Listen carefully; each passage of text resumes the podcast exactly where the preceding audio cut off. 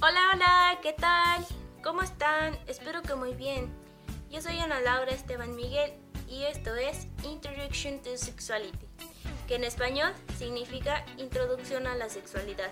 Y es que el día de hoy estaremos hablando sobre eso, la sexualidad. Para comenzar, definiremos sexualidad. Bueno, pues según la OMS es un aspecto central del ser humano presente a lo largo de toda nuestra vida. Abarca el sexo, las identidades y papeles de género, el erotismo, el placer, la intimidad, la reproducción y la orientación sexual.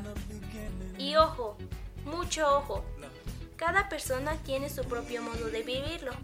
Para ello existen los derechos sexuales. Estos son parte de los derechos humanos, obvio.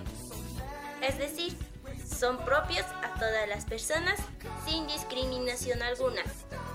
Estos derechos sexuales buscan garantizar que las personas puedan tomar sus propias decisiones sobre su vida sexual y reproductiva.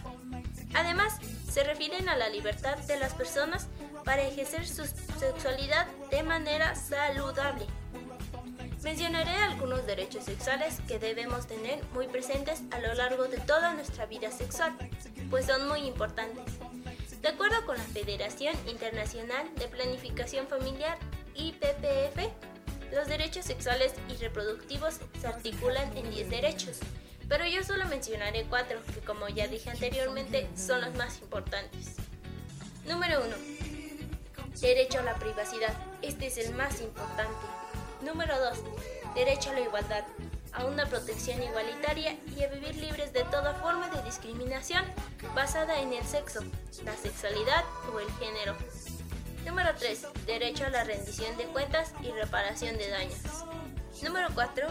Elegir si casarme o no, y a formar y planificar una familia, así como decidir si tener o no hijos, y cómo y cuándo tenerlos.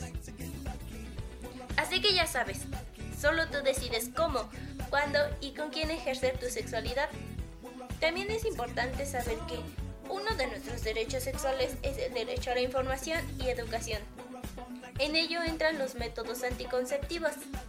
Estos deben de ser usados de manera responsable, pues tienen cierta finalidad y esa finalidad es prevenir embarazos no deseados, así como infecciones de transmisión sexual.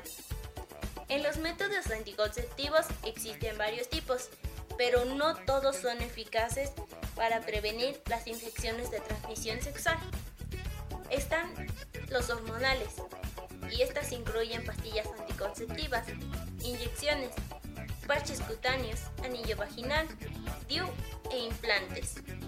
También están los métodos de barrera, incluyen condones femeninos y masculinos, diafragmas y esponjas. Estos previenen embarazos y algunos la ITC, infecciones de transmisión sexual. También están los métodos naturales, que son solo para prevenir embarazos, aunque no son muy eficaces. Incluye el coito interrumpido y el de ritmo, que es el de calendario de fertilidad.